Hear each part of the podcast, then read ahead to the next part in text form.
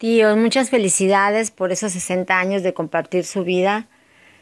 Pues yo tengo muchos recuerdos con ustedes pues, desde niña de Monrovia, pero los que más recuerdo ya como adolescentes son los que pasábamos la Navidad en su casa, toda la familia reunida, todos juntos, compartiendo el momento, el significado que era la Navidad, la unión, y eran unas Navidades muy bonitas compartir los alimentos, los postres de mi tía, sus pasteles, sus galletas, era lo más rico.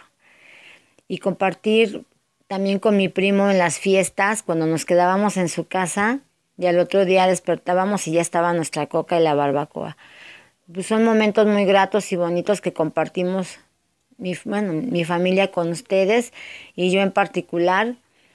Pues les tengo mucho cariño y pues que sean más, más años juntos, tío. Los quiero mucho. Soy Claudia. Felicidades.